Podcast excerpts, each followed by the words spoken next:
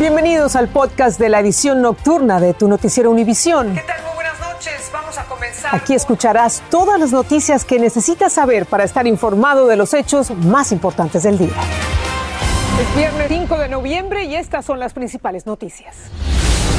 Juzgarán como adultos a los dos adolescentes de una escuela de Iowa acusados de matar a una profesora mexicana que enseñaba español. Se cree que fue un crimen racial. Tras amargas disputas entre moderados y progresistas, los congresistas demócratas aprobaron finalmente el plan de infraestructura del presidente Joe Biden, pero el proyecto de ley social sigue estancado. Y activistas exigen al gobierno aclarar cómo se aplicarán las nuevas pautas para detener y deportar a indocumentados. La decisión queda a discreción de los agentes migratorios. Por eso temen que perjudique a los inmigrantes. Lo que el director no explicó bien es que él le da libertad a los agentes de inmigración para ellos también tener eh, como un poder de decisión ahí. Comenzamos. Este es Noticiero Univisión Edición Nocturna con Patricia Yañor. ¿Qué tal? Muy buenas noches. Vamos a comenzar con el brutal asesinato de una maestra mexicana en Iowa, un crimen que tiene indicios de ser motivado por el racismo. Y más escalofriante aún es que los acusados de matar a esta profesora son dos adolescentes que estudian en la misma escuela donde ella enseñaba español. Documentos oficiales indican que la profesora sufrió severos golpes en la cabeza. La policía además descubrió el crimen tras ser alertada sobre la planificación de este asesinato por parte de uno de los adolescentes, quien lo publicó en redes sociales. Vilma Tarazona tiene detalles de esta truculenta historia. Algunas reacciones además de la familia. La pequeña comunidad de Fairfield, en Iowa, de menos de 10.000 habitantes, está conmocionada por el asesinato de la mexicana Noema Graver, que trabajaba como profesora de español en esta escuela de bachillerato. La policía acusó del crimen a estos dos estudiantes blancos de 16 años del mismo plantel donde enseñaba la maestra. Su cuerpo fue encontrado en este parque donde solía caminar. Cuando la policía allanó la vivienda de los estudiantes, encontró prendas ensangrentadas que habrían ocultado tras cometer el crimen. La familia de Graver aún no logra entender tanta maldad. Uno de sus hermanos que vive en Houston pone ahí un mensaje de que, de que ella había pasado a mejor vida. Así, así nomás lo puso el primo. Este, fue algo terrible, no, no lo podíamos creer. Graver trabajó como sobrecargo de una aerolínea en México por más de dos décadas y así conoció a su esposo estadounidense. Los sobrecargos no mueren, solo vuelan más alto porque siempre estarán en nuestro corazón. Su familia la recuerda como una profesora muy dedicada a sus estudiantes. Por eso no entienden cómo dos de ellos terminaron asesinándola. Pusieron que dos estudiantes de 16 años habían acabado con ella. Digo, pero es que no, ¿por qué? Pues, ¿qué les hizo? La fiscalía investiga si se trató de un crimen de odio. El director de la organización LULAC de Iowa cree que este fue un crimen racial.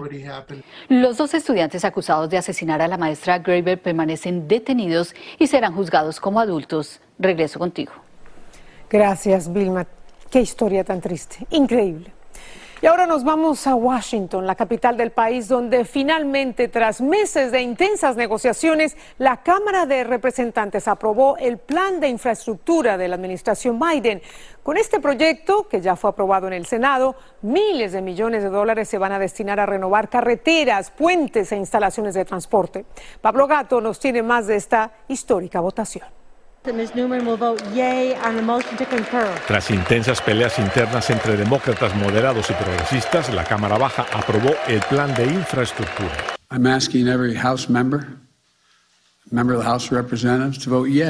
Pido a los congresistas que voten sí ahora mismo, presionó horas antes Biden. Es una victoria para la Casa Blanca. El plan es de más de un millón de millones de dólares y ya pasa a ser ley porque fue aprobado por el Senado. Se estima que creará millones de empleos. Incluye 284 mil millones de dólares para transporte y 240 mil millones para servicios básicos. Los demócratas progresistas se negaron inicialmente porque querían que el paquete económico de Biden, que tiene un gran presupuesto social, se votara al mismo tiempo, algo que no sucedió. La ley se negoció durante meses y algunos demócratas criticaron abiertamente a sus compañeros por la demora. Ya basta de hablar, hagan su trabajo, dijo el senador demócrata Durbin.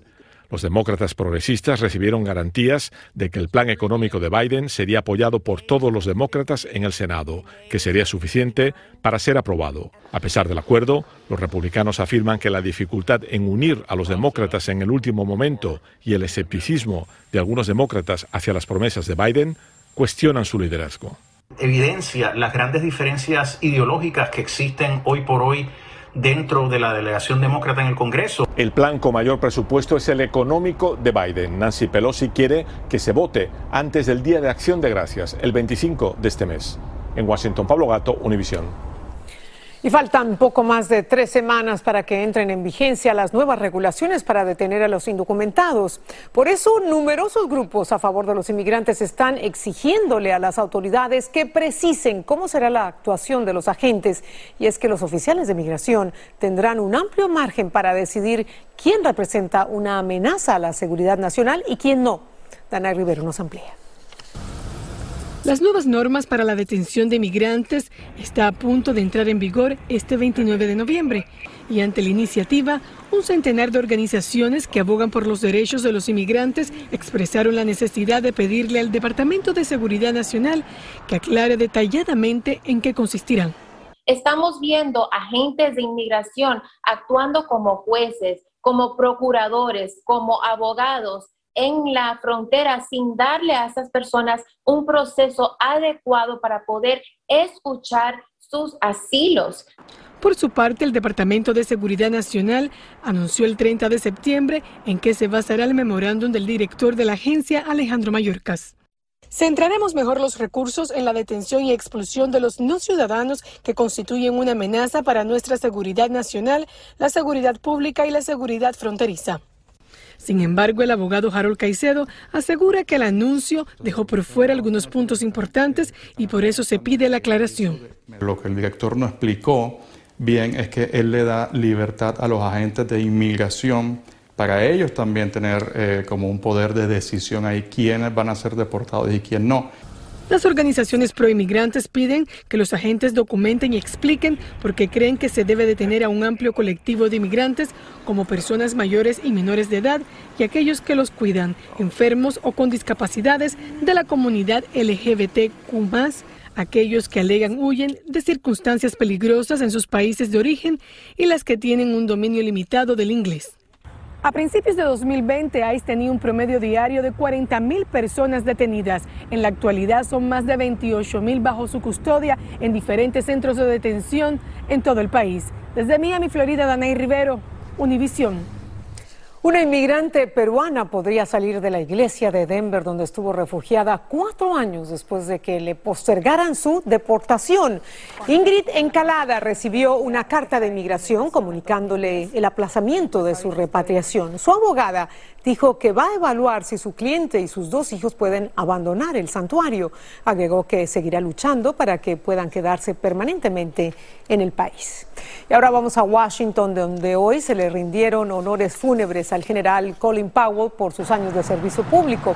Varios expresidentes, dignatarios y amigos le rindieron homenaje en la Catedral Nacional de la capital.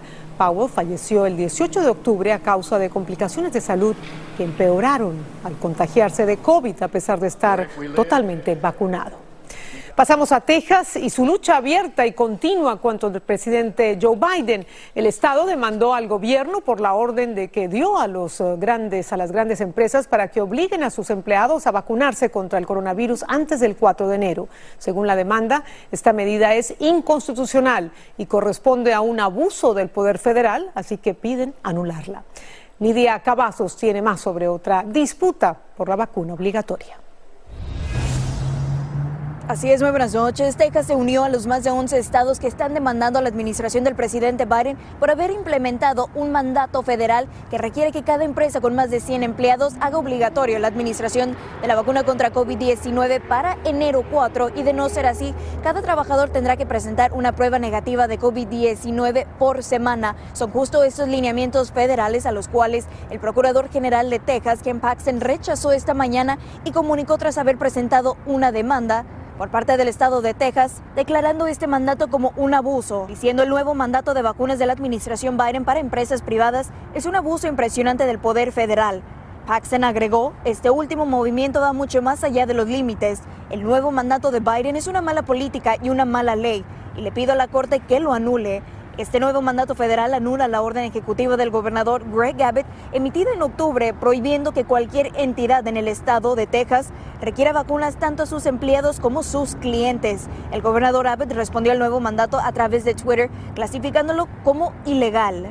Hay repercusiones legales como financieras para las empresas que no cumplan con este mandato federal. Una empresa pudiera enfrentar hasta 14 mil dólares en multa por cada infracción. En cuanto a las pruebas de COVID-19 que se tienen que presentar por semana, serían los trabajadores que tendrían que asumir este costo al optar por no vacunarse contra COVID-19. Desde Houston, Texas, Nidia Cavazos, Univisión. Mientras tanto, Nueva York continúa librando una dura batalla con varios grupos que se resisten a vacunarse pese a los incentivos económicos que les ofrecen. Tras aprobarse la dosis para niños de entre 5 y 11 años, muchos menores se niegan a recibirlas, seguramente influenciados por sus padres. Y pese a que para matricularlos en la escuela deben vacunarse contra varias enfermedades. Blanca Rosa Vilches con este informe. Cualquiera podría pensar que 100 dólares por vacuna por cada niño podría ser un incentivo para vacunarse en Nueva York. Una gran noticia. Los niños de entre 5 y 11 años ahora pueden recibir la vacuna de COVID en cualquier centro de vacuna de la ciudad. Las clínicas de vacunación se están estableciendo incluso en las escuelas de Nueva York. Aún así, a Claudia Orellana no la motiva a vacunarse. Ellos tampoco quieren, ¿entiendes? Tú le preguntas a él y él te dice no. A ver, vamos a preguntarle, ¿cuál es el problema? Um, es que yo no confío mucho en esa vacuna. Yo siento como si eso te da el virus y no te, y no te protege del virus. ¿Quién te ha dicho eso, mi amor? No, eso es lo que yo pienso en la mente, porque yo no me puse nada de vacunas, no iban no iban del flu y también no me he enfermado. Aún los 100 dólares no lo convencen, dice este niño de 10 años. Si lo que se quieren vacunar, que se vacunen. Eso es lo que yo digo. Cuando hay un mandato, los padres traen a los niños a vacunarlos. Clínicas comunitarias como esta dicen anticipar resistencia. Los padres todavía pueden tener muchas preguntas y ellos están esperando que estas preguntas se contesten y que se contesten en una forma que ellos se sienten cómodos para vacunar a sus niños. La educación abarca a toda la familia, dicen los médicos. Los 100 dólares de incentivo incluyen además entradas gratuitas a eventos deportivos y a otras atracciones de esta ciudad. Las autoridades están confiadas en que esto incentive a los padres y a los niños a vacunarse. En la ciudad de Nueva York, Blanca Rosa Vilches, Univisión. El gobierno estadounidense canceló un contrato de unos 180 millones de dólares con la empresa Emergent Biosolutions, que produjo millones de dosis contaminadas de la vacuna de Johnson Johnson, según el Washington Post. En marzo pasado, los ingredientes que debían emplearse en la producción de la fórmula para la vacuna de AstraZeneca y la Universidad de Oxford contaminaron 15 millones de dosis de la de Johnson y Johnson. El recién electo alcalde de Nueva York, Eric Adams, anunció que cobrará sus primeros tres sueldos en bitcoins. El representante del Partido Demócrata y ex policía de profesión ha dicho que está decidido a convertir a Nueva York en el centro de la industria de las criptomonedas y de otras industrias innovadoras de rápido crecimiento. Y ahora hablemos de una boda fronteriza, literalmente. Aunque la frontera se reabrirá el próximo lunes, una mexicana y un estadounidense se casaron precisamente en la línea fronteriza que divide sus respectivos países. Y lo hicieron porque algunos de los familiares de la novia no pueden cruzar a Estados Unidos y la frontera fue el mejor lugar para participar en la boda. Alejandro Madrigal tiene detalles de esta singular ceremonia. Les declaro marido y mujer. La emoción de convertirse en la señora Molina no pudo esperar más. Mireya Sánchez y Silvano Molina se juraron amor eterno no precisamente ante un altar, sino en los límites de Reynosa, Tamaulipas e Hidalgo, Texas, junto a decenas de testigos de ambos lados de la frontera. Me llevó un mariachi afuera de mi casa y pues ahí me pidió matrimonio.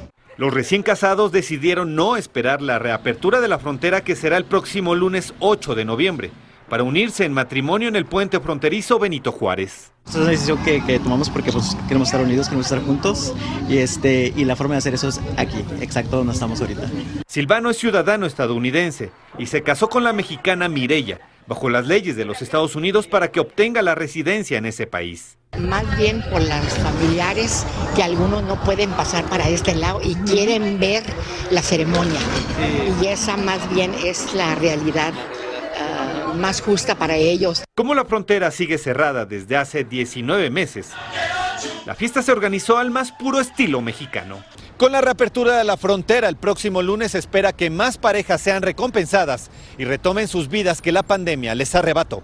En la Ciudad de México, Alejandro Madrigal, Univisión. Pues muchas felicidades a los novios. En breve cierra la campaña electoral en Nicaragua en medio de una represión creciente del régimen de Daniel Ortega. Y muy pronto podrían desaparecer las tradicionales peleas de gallos en Puerto Rico. Les contamos por qué. Estás escuchando el podcast de tu noticiero Univisión. Gracias por escuchar. Las peleas de gallos en Puerto Rico podrían desaparecer luego de que la Corte Suprema de Estados Unidos convalidó la ley federal que prohíbe esta práctica de maltrato animal. Pero en la isla se considera una tradición de siglos. Estos eventos están prohibidos en Puerto Rico desde diciembre de 2019, pero la entonces gobernadora Wanda Vázquez promulgó leyes estatales que han permitido continuar con esta actividad. Actualmente hay unas 55 galleras donde se generan más de 20 mil empleos. Nicaragua cerró hoy una típica campaña electoral entorpecida por el arresto de siete posibles candidatos presidenciales de la oposición. Sin sus grandes contrincantes, el actual presidente Daniel Ortega aspira a obtener la reelección. Dos de los restantes candidatos que se oponen a la reelección de Daniel Ortega hicieron sus últimos eh, llamados a las urnas que vamos a salir a votar masivamente para lograr el cambio que necesitamos y que nos urge por el sufrimiento y las angustias que hoy por hoy viven muchas familias nicaragüenses. Porque al único que le conviene que no salga a votar es al oficialismo. Y si esta gente no llaman al no voto, entonces ¿a quién le están haciendo el juego? Al oficialismo. Ortega, que gobierna sin contrapesos en Nicaragua, busca en las elecciones del próximo domingo su quinto mandato, el cuarto gobierno consecutivo y el segundo junto a su esposa. El régimen cubano ha comenzado a reabrir el país tras un aparente control del repunte de la pandemia. Ya autorizaron eventos públicos, viajes y clases presenciales. Y el 15 de noviembre se reabrirán los aeropuertos a vuelos desde el extranjero, con lo que se va a reactivar el turismo. Estamos acostumbrados a que sean los hombres los que hagan equilibrio sobre la cuerda floja. Bueno, esta vez les vamos a mostrar la hazaña de una equilibrista italiana al volver. Estás escuchando el podcast de tu noticiero Univisión. Gracias por escuchar. Y para la despedida nos vamos hasta Bolivia. Allá la equilibrista italiana Miriam Campoleoni ha hecho que los bolivianos retengan el aliento con sus hazañas que desafían la ley de gravedad y dan vértigo con solo mirarla. En los últimos meses ha estado practicando en la cuerda floja entre los rascacielos de La Paz y las montañas y en septiembre pasado, véanla ahí, Campoleoni caminó en el aire entre dos glaciares sobre el lago helado de Chachacoman, Cocomaní. Gracias, buenas noches, buen fin de semana. Así termina el episodio de hoy de Tu Noticiero Univisión. Gracias por escucharnos.